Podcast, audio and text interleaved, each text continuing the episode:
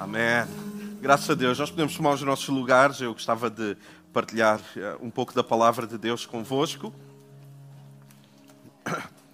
É curioso que nós, esta música fala acerca de algumas coisas que eu vou tratar hoje.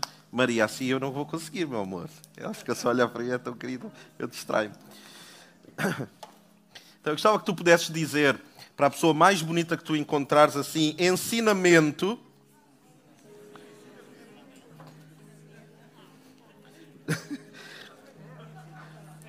Tentamos de novo. Eu acho que a pessoa que estava assim. Para a pessoa mais bonita que tu encontrares, diz assim: ensinamento do deserto. Agora, para a pessoa. Não, não vou dizer. Okay, vamos abrir na Êxodo, capítulo 13. E aqueles de nós que temos dificuldade em acompanhar, uh, nós vamos projetar aqui, está bem? Vamos fazer isso acontecer. Então, o povo de Deus, o povo de Deus sai do Egito, debaixo de, de, eles eram escravos no Egito. Deus, de forma milagrosa, consegue que eles saiam do Egito um, em direção à terra prometida. A terra prometida, do, do sítio de onde eles saem até a terra prometida, não é assim uma coisa tão longe, mas é curioso que Deus quer ensinar algumas lições no deserto ao povo de Deus, as quais servem de sombra para nós também. Vocês sabem que as grandes lições que o povo de Israel aprende no Antigo Testamento servem de lição para nós também. Por isso é que eles passaram, para que sejam um reflexo da nossa vida também. Não é apenas histórias que aconteceram, servem para nós também. E é isso que nós vamos aprender hoje também. Então diz assim, versículo 17 eh, do capítulo 13 de Êxodo, diz assim: Ora, quando o Faraó deixou o povo partir, Deus não o guiou ao povo pela rota da terra dos filisteus. Ouçam isto, embora esse fosse o caminho mais curto. E aqui nós começamos a entender que a maneira de Deus lidar conosco não é da forma previsível, não é por vezes nos caminhos mais curtos. E isto dá muita, muita alegria e muita segurança e muita paciência, que é Deus às vezes sabe que eu preciso de alguma coisa na minha vida e ele não escolhe os caminhos mais curtos. Ele pode escolher o caminho mais curto, mas ele escolhe, nós vamos perceber porquê, os caminhos mais compridos, mais tortuosos. E, mas aqui explica, porquanto entendeu o Senhor, ele percebeu isto, eu vou levá-los para um caminho mais curto, para que porventura o povo não se arrependa do passo dado, a liberdade de sair do Egito, ao deparar-se com a guerra e volte para o Egito. Então, o que Deus está a fazer é se eles forem pelo caminho mais curto, eles vão enfrentar guerra agora, neste momento, e eles não vão aguentar e eles vão desejar voltar para o Egito. Vão... Imaginem o que é um povo em que Deus considera assim: se eles forem para o caminho mais curto, eles vão desejar ser escravos de novo. Coisa esquisita. Que situação na nossa vida é que nós chegamos onde nós dizemos assim: eu não quero esta situação, eu não quero ter que enfrentar esta guerra, eu prefiro ser escravo. Eu não quero ser livre, eu prefiro ser escravo.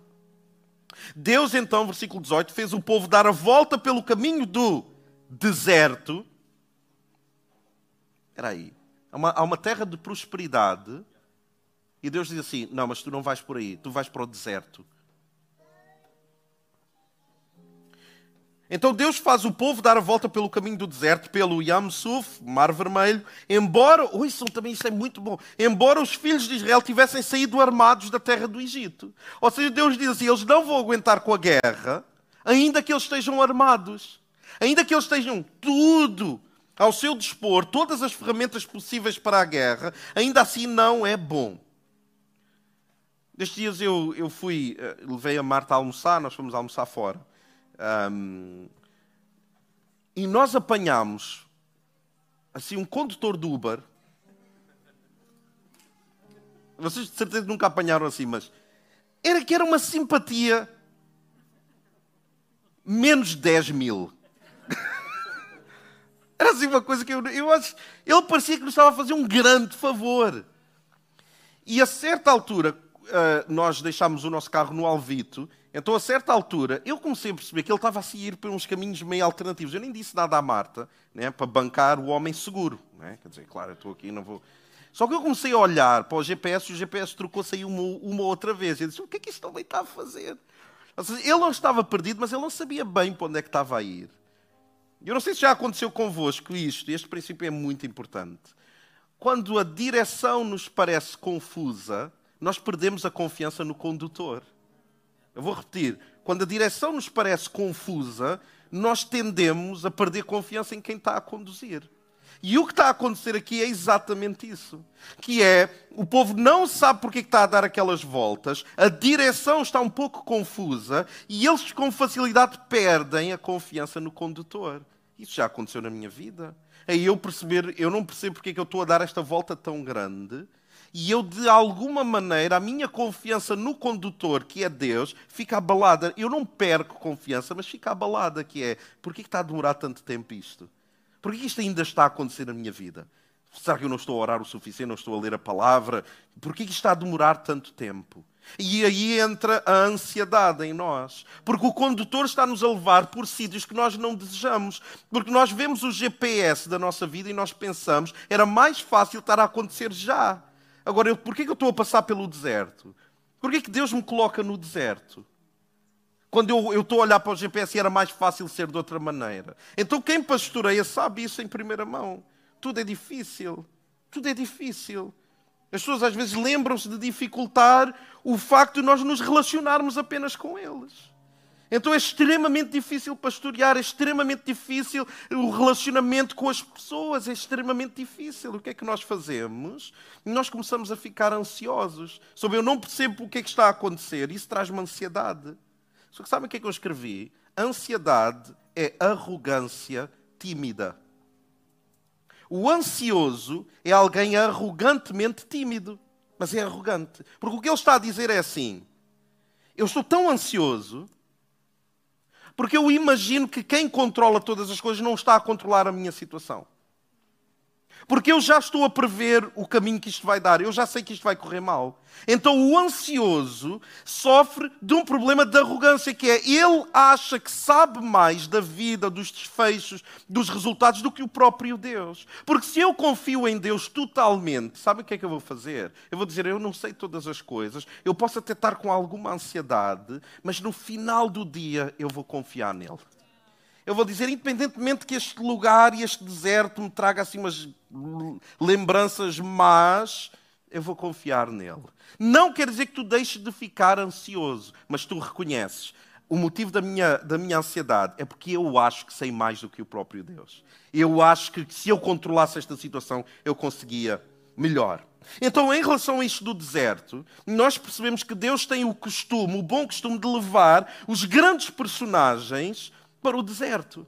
Nós começamos a ver Abraão. Deus tem que prometer alguma coisa incrível a Abraão. Sabe onde é que ele leva? Para o deserto. Deus começa a pensar em Moisés e pensa assim: tu vais livrar o povo do, dos egípcios. Para onde é que ele leva? 40 anos para onde? Para o deserto. E nós começamos a ver um padrão. O próprio Cristo foi levado pelo Espírito Santo para estar durante 40 dias onde?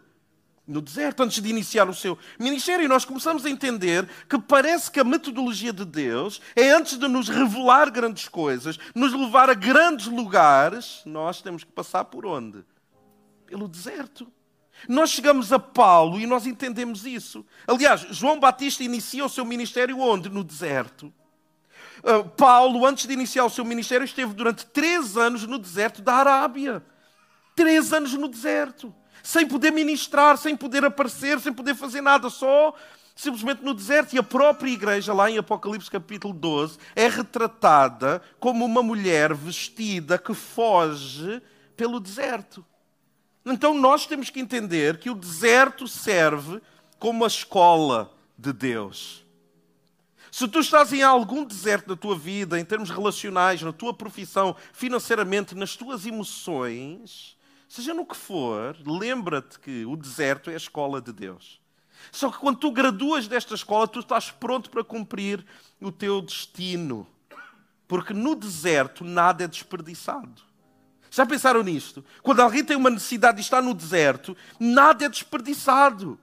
Tudo o que se apanha é para comer. Tudo o que se apanha de qualquer maneira é para beber. Nada é desperdiçado. Na economia de Deus, nada é desperdiçado também. Nenhuma má experiência que tu tenhas tido vai ser desperdiçada, porque Ele usa isso a nosso favor para a sua própria glória. Então, o primeiro ponto em relação a isto é que Deus teve que fazer eh, o povo estar no deserto para transformar o escravo num guerreiro. Então eles tinham, Deus tinha receio que eles, ao enfrentarem a guerra, quisessem voltar para o Egito. E no versículo 18 diz que, embora os filhos de Israel tivessem saído armados. Curioso isto. Eles tinham armas, mas não estavam preparados para a guerra está solteiro, mas não está necessariamente pronto para namorar. Tem trabalho e alguma estabilidade financeira, não tem necessariamente, não está preparado para se aventurar num negócio. Uma coisa não tem necessariamente a ver com outra. Ah, mas eu já namoro há muito tempo, eu já estou preparado para casar. Não, isso não tem nada a ver. Há pessoas que podem estar a namorar durante 10 anos e não estão preparados para casar. Ah, mas eu amo ao Senhor, eu quero servir a Deus. Tu tens as armas, mas se calhar tu não estás preparado. E o que, o que eu mais noto é que nós temos este costume de nos precipitarmos. Eu escrevi assim: tinham armas, mas ainda pensavam como escravos. Quantos sítios, quantas igrejas, quantos pastores, quantos cristãos têm todas as ferramentas dentro deles, porque uma igreja não é preciso ter a dinâmica que nós temos e, e estas coisas giras e o grupo de louvor fantástico e bababá. Não precisa ter nada disto, pode não ter nada, nenhum ecrã, nada. Dentro da própria igreja existe a semente do Evangelho que é capaz de alcançar as pessoas que entram pela primeira vez em qualquer porta de qualquer igreja. Não é preciso ter este grupo de louvor ou ter uma minha pregar, é a mesma palavra que é pregada, é o mesmo Espírito que está naquele lugar. Mas porquê que então existem igrejas que parece que têm armas, mas que têm mentalidade de escravo. Nunca pensaram nisso? A pessoa tem tudo para vencer na vida, mas pensa como escravo. A pessoa não sabe o que é que há de fazer com a liberdade que tem. E pensa como escravo. Então o que é que Deus tem que fazer? Deus tem que tirar a mentalidade de escravidão, como Deus tem que fazer com alguns de nós. Mentalidade de escravo. Ouçam, demorou um dia para tirar Israel do Egito, mas demoraram 40 anos para tirar o Egito do coração de Israel. Eles saíram do Egito, mas o Egito saiu com eles. Como algumas pessoas que começam a vir à igreja, mas os seus ímpetos, os seus impulsos ainda são extremamente carnais. Ou seja, saiu do mundo, mas o mundo está dentro da pessoa. E alguns de nós vai ser uma vida inteira de luta para algumas coisas nós conseguirmos controlar, outras amenizar e outras eliminar pela graça de Deus. Então o que aconteceu é que realmente no deserto, quando vieram dificuldades, eles queriam voltar para os seus captores. O, povo de Deus queria voltar para o Egito. Queriam voltar a ser escravos. Como alguns de nós fazemos quando a vida nos aperta, nós voltamos à escravidão. Porque a escravidão é muito mais previsível. A escravidão é assim: tu trabalhas, as horas que eu te disser, se não levas chibatada não podes sair, sais do trabalho, vais para casa e não sais mais. Se eu te apanho na rua, levas chibatada. Se tu não fizeres com a tua família, tu, é, a escravidão é extremamente previsível. A liberdade não. A liberdade é dizer assim: eu confio em ti. Eu confio. O que tu, não, eu confio. Ah, mas tu não precisas. Não, não, não, eu confio. Eu confio. E é para a liberdade. Eu não te preciso dizer o que é que eu estou a fazer em todo o tempo. Por exemplo, nós como pastores, seja, eu não estou sempre a pedir satisfações ao que os pastores estão a fazer. Existe um sistema de, quê? de confiança. Eu acredito que eles estão a trabalhar para o reino. Eu não estou sempre a telefonar. Olha, onde é que tu estás? Nós não temos um horário das nove às cinco. Nós somos tipo os bombeiros. Nós estamos às três da manhã em casa, alguém telefona, a gente tem que atender. A gente não vai dizer assim, olha, agora não posso que estou, estou meio a dormir. Mas tu não tens juízo. Estás a telefonar às sete da manhã para dizer que gostaste da pregação. Mano. Sei pelo menos chegar até às oito da manhã, qualquer coisa. Então há esta mentalidade de escravo, eles querem voltar para os seus captores. No versículo 3 do capítulo 16 diz assim: Disseram-lhes os filhos de Israel, quando as coisas apertaram, quem nos dera tivéssemos morrido na terra do Egito quando estávamos sentados, vejam como é que. Ouçam, os escravos romantizam o passado. Os escravos romantizam os relacionamentos que, que tiveram no passado. Mas, olha, olha, eles estão a falar de uma forma quase. Quem nos dera tivéssemos morrido na terra do Egito, quando estávamos sentados juntos às panelas de carne e comíamos pão a fartar. mas agora nos trouxeste a este deserto. E isto chama-se Síndrome de Estocolmo que é um estado psicológico particular em que uma pessoa submetida a um tempo prolongado de intimidação passa a ter simpatia e até mesmo amor ou amizade pelo seu agressor. Tu, tu começas a ter desejo de voltar às parvoices que tu fazias antes de tu te converteres. Difícil isso. E como é que a gente contraria isso? Só Deus é que faz isso. Eu escrevi assim: mais vale, esta é a mentalidade, mais vale morrer como escravos bem alimentados do que vivermos livres, mas com dificuldades. Porque a liberdade traz dificuldade, traz muita dificuldade. Então ele quer transformar a mentalidade de escravos em mentalidade de guerreiros. Que é, venha a luta que vier, eu vou aguentar. Eu posso me até rebentar todo, mas eu vou lutar. Eu vou lutar contra os meus impulsos. Eu vou lutar contra a minha vontade de mentir, de ofender o próximo, de ser ganancioso, de não ler a Bíblia, de não orar. Eu vou lutar contra isso. Eu não me vou entregar. Eu prefiro ser livre com dificuldades do que ser um escravo na maior. Número dois, Deus quer transformar o maná no pão do céu. Enquanto eles estavam no deserto, Deus providenciou um pão especial que o próprio Deus chama, sabem como? Pão do céu. E noutras, eh, noutras escrituras ele chama pão dos anjos. Era um pão tão curioso, tão bom de se comer, que o próprio Deus apelida isto é pão do céu. Só que os, os, uh, o povo de Deus, sabem o que é que fizeram? Eles transformaram, no versículo 31 do capítulo 16, ele diz assim: Eu vou fazer chover para vocês pão do céu. Só que isto é Deus a dar o título. Ele diz assim: Este pão é pão do céu. O povo de Deus, sabem o que é que chamou ao pão do céu? Maná. Sabe o que é que quer dizer maná? É uma pergunta, que é, que é isto? Deus diz assim, isto é pão do céu, isto é bom. Isto é pão do céu, pão dos anjos. E o povo diz assim, não, o que é isto? O que Deus quer fazer é transformar as tuas perguntas em alguma coisa deliciosa de perceber o povo de Deus transformou a provisão de Deus numa pergunta. Deus providenciou alguma coisa para solucionar a vida deles e eles transformaram a provisão de Deus numa pergunta: por que, é isto não veio mais cedo? Por que, é que isto está a vir desta maneira? Porquê que só veio desta maneira para, para, para, para nós desta forma? Ou seja, em vez de nós desfrutarmos da. Ouçam, desfrutem da provisão de Deus, às vezes sem fazer muitas perguntas. Não transformes o pão do céu numa pergunta. Não perguntes assim, ah, mas porquê que isto aqui é doce? Eu queria alguma coisa salgada. Porquê que isto cai do céu e não é plantado? Eu queria plantar, queria ter o trabalho. Porquê que eu tenho que fazer nós, em vez de aproveitarmos a provisão de Deus, nós transformamos tudo numa pergunta. Sabem porquê que há pessoas que deixam de vir à igreja? Porque tudo se torna uma pergunta. Porquê que não sei quê? Porquê que não sei quê? E porquê que não sei quê? Porquê? E depois é perguntas que nós não esperamos para ser respondidas. Nós nem damos tempo. Nós fazemos a pergunta e não esperamos a resposta. Nós tornamos o nosso relacionamento com Deus um monólogo em que nós só disparamos e não damos tempo para Ele nos dar pistas da resposta dele.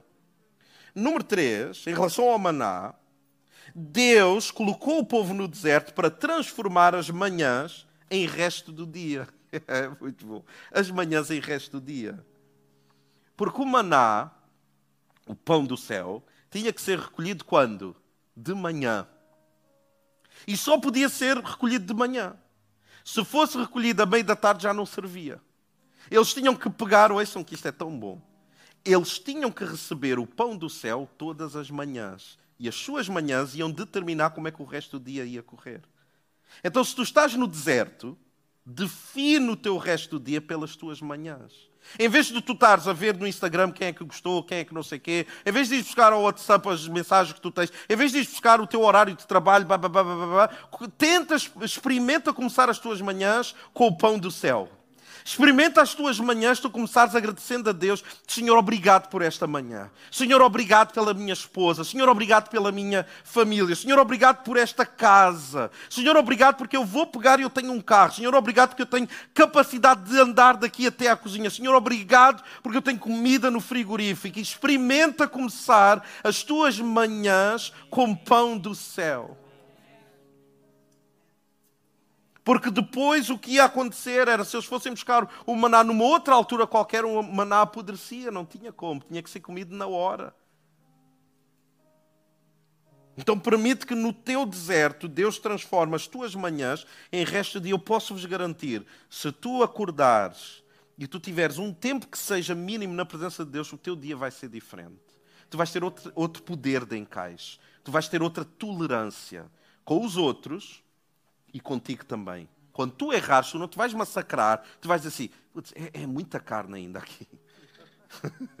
E tu não vais ficar dizendo, ah, não vale nada, eu, eu já não consigo. Não, tu vais dizer, mas eu estive na presença de Deus. Eu sei que ele, eu sei que ele sabia que eu ia errar e ele amou-me logo de manhãzinha.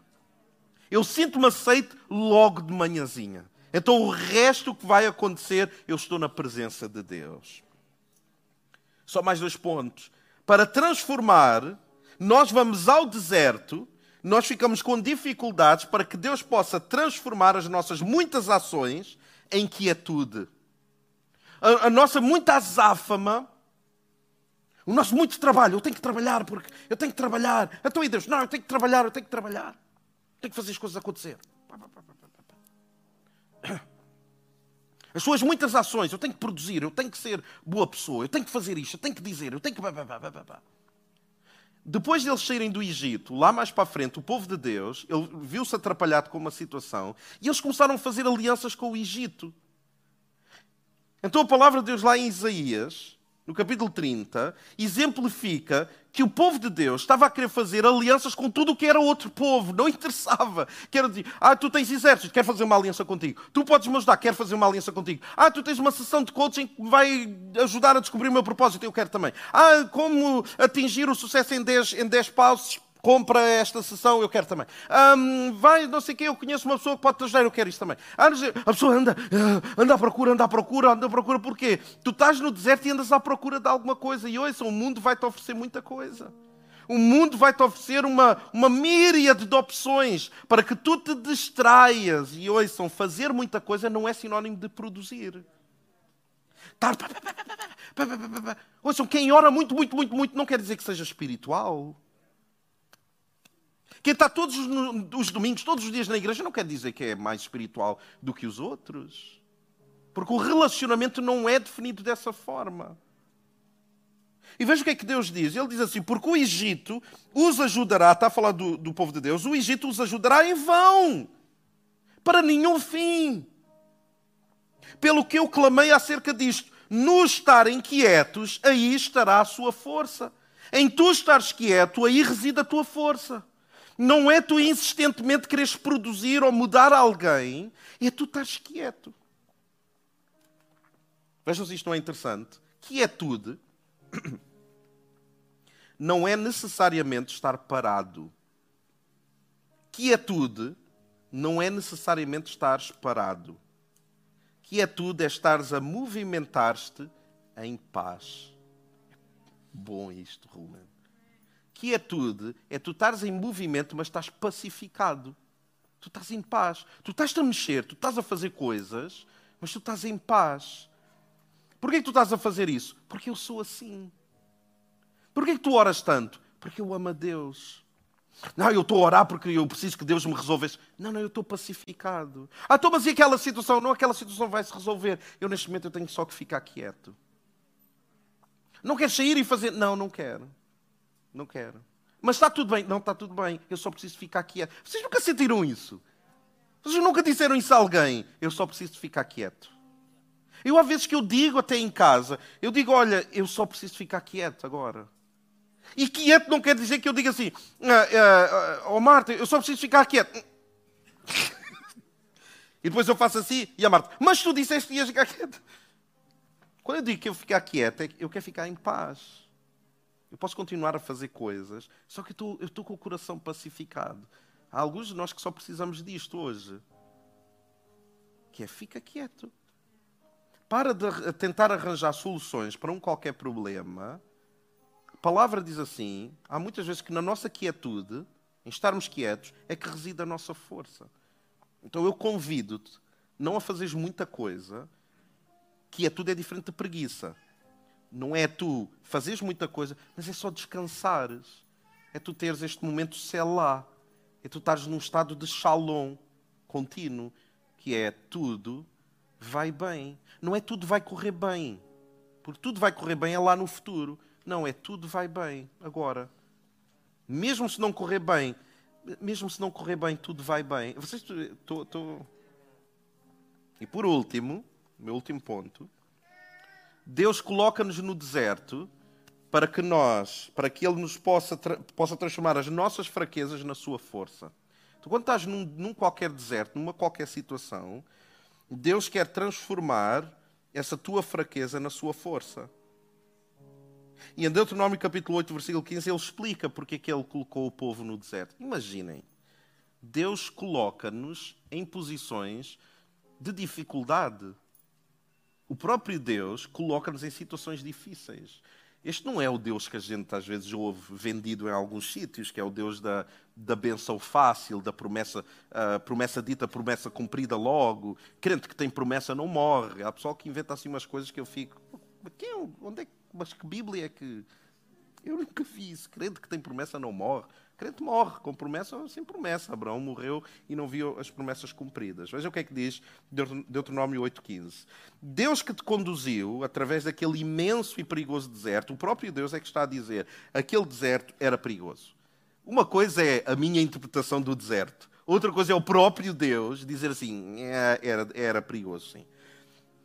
Cheio de serpentes e escorpiões mortais, e que numa terra seca e hostil tirou água da rocha para te saciar a sede. Notem agora que no deserto te sustentou com pão do céu, que teus antepassados não conheciam. Por que, ele fez isto? Para te humilhar e para te provar. Tu queres servir a Deus? Quer. Vais ser humilhado. Sabe que as pessoas que seguem, mas seguem de verdade Deus, sabem ser humilhadas, sem nenhum tipo de autojustiça. Não tem... É problemático, custa, mas as pessoas conseguem passar isso. Porque há imensas vezes que quem segue Cristo tem que seguir o caminho do seu mestre e ficar em silêncio perante as injustiças. Alguns de nós somos muito rápidos na defesa de quem nós somos, da nossa honra e da nossa reputação e do nosso feitio e da nossa personalidade. Eu não te admito, eu não aceito. Bah, bah, bah. Aprenda a ficar quieto e pensa: não será que Deus está a utilizar esta situação para me humilhar? Ah, mas Deus não humilha. Mas é o que está aqui a dizer. Então, Ele coloca-te no, no deserto para tu saberes o teu lugar que é sem Ele nós não conseguimos. Sem Ele nós não temos capacidade. Para te provar com o objetivo de, hoje, são proporcionar o melhor para ti quando? No futuro. Quem não é humilhado, quem não é provado, não desfruta do melhor que Deus tem para nós no futuro. E outra lição, para que não digas no teu íntimo, a minha força e o poder do meu braço me conquistaram estes bens e riqueza. Deus coloca-nos no deserto para que nós percebamos que tudo de bom que nós temos não é fruto do nosso esforço, é fruto da sua graça. Ele coloca-nos no deserto para ele nos dar a entender isto. Tu percebes o quão fraco tu és? Tu percebes que com facilidade tu vais ao deserto? Tu percebes com facilidade tu te perdes? Tu já percebes o quão fraco tu és. Sabem quem é que Deus, o próprio Deus, dá um passo atrás? Sabem a quem é que Deus resiste? Os orgulhosos, os soberbos. Aqueles que dizem: Não, o que eu alcancei foi a minha força, foi o meu trabalho, a minha capacidade. Eu tirei o curso, fui eu, a minha capacidade. Eu tenho esta família, a minha capacidade. Eu a consegui. Deus nunca vai ter parte contigo. Deus desliga-se. Deus não se dá com gente com essa reputação. Agora, se tu és humilde, o humilde, o que é uma palavra que não aparece assim tantas vezes na Bíblia, aparece algumas, mas não tantas assim. Deus prefere aquele que se humilha na sua presença. Tu alcançaste alguma coisa? Dá isso a Deus. Diz assim: não é minha força, eu sou fraco. Se eu alcancei, é graça de Deus.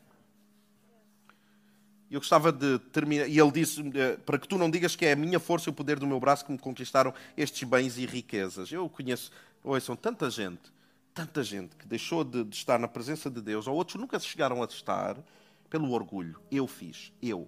Não, eu, eu é que fiz. Eu tenho família, eu tenho familiares meus que dizem de boca cheia: Não, não, o que eu alcancei foi sem ajuda de Deus. Eu lembro de uma vez estar a conversar com esse meu familiar e ter-lhe dito assim: Olha o facto de tu estares a respirar apenas, só o facto de tu respirares é permissão de Deus.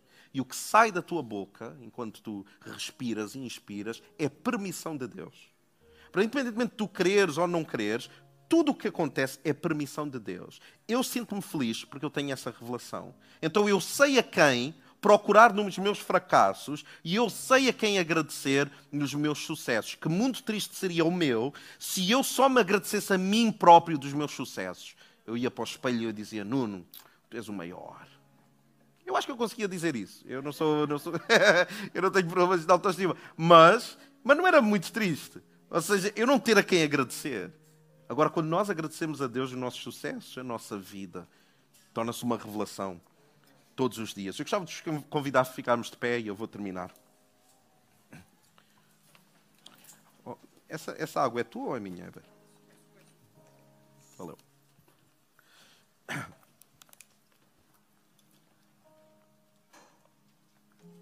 Eu gostava de terminar lendo um texto, nós estivemos no, Novo, no Antigo Testamento eu gostava de, de ir ao Novo Testamento e ler um texto. Sobre esta, este último ponto, independentemente do deserto que tu estejas a passar, e alguns eu sei que estamos a, a passar alguns desertos, o segredo de nós nos aguentarmos no deserto não é sermos fortes, é nós admitirmos o quão fracos nós somos. A certa altura, Paulo ele ora a Deus porque ele está num deserto constante em relação a uma, uma questão dele. E ele diz que Deus respondeu à oração dele. É como se ele dissesse: Senhor, tira-me deste deserto. Eu não estou a conseguir. Eu não aguento mais. Ele diz que ele orou três vezes a mesma oração. E depois ele diz assim: E Deus disse-me: A minha graça te basta. Eu gostava que tu pudesses ouvir do próprio Deus a dizer no teu coração, no teu deserto, Ele dizer-te assim: A minha graça te basta. Porque o meu poder, diz Deus, se aperfeiçoa na tua fraqueza. Tu estás fraco. É, o caminho do mundo não é assim. O caminho do mundo é o mundo é, é dos mais fortes, é a lei do mais forte. Cristianismo é outra coisa. Tu sentes-te fraco? Sinto. Parabéns. Deus pode aperfeiçoar a sua força na tua fraqueza. Então Paulo diz: Agora eu de boa vontade me irei gloriar nas minhas fraquezas.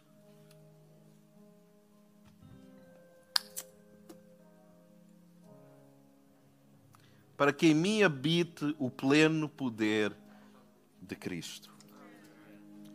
Pelo que sinto prazer nas fraquezas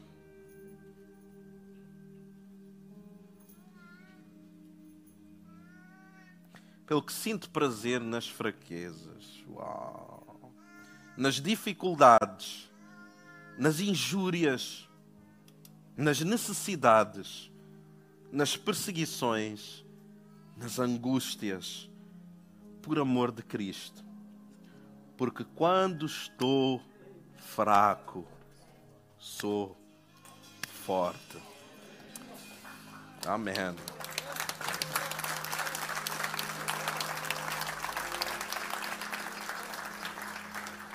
Vamos inclinar as nossas cabeças, vamos orar também. Senhor, obrigado porque nós perante Ti, nós te está exposta a nossa fraqueza.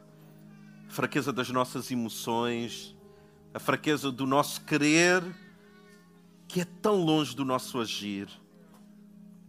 A distância entre o que nós pensamos e o que nós fazemos é tão grande e isso revela a nossa fraqueza. Nós te dizemos que te amamos e negamos esse amor quase todos os dias. E por isso nós somos fracos. Mas tu és forte. E tu não és forte por ti apenas. Tu és forte por nós. E tu não és forte apenas por nós, tu és forte em nós.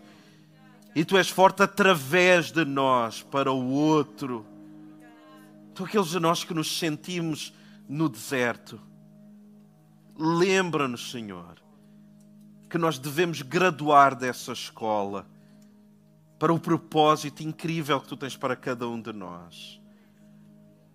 Então, enquanto nós nos sentimos fracos, Senhor, vem aperfeiçoar a tua força em nós. Nós te pedimos isso. Com todo o zelo, com toda a força, com todo o esforço, com toda a lágrima que caiu no nosso rosto durante estas últimas semanas. Lembramos uh, o nosso Paulo, bacalhau que perdeu o seu pai. No meio da dor, é a tua alegria, Senhor, que é a nossa força. Nós somos apenas ramos que bebemos de ti. Então fala connosco, Deus. Ajuda-nos a sair deste lugar conscientes da nossa fraqueza no deserto, mas igualmente conscientes que tu em nós, tu és forte. No nome de Jesus. Amém. Amém. Deus abençoe vocês.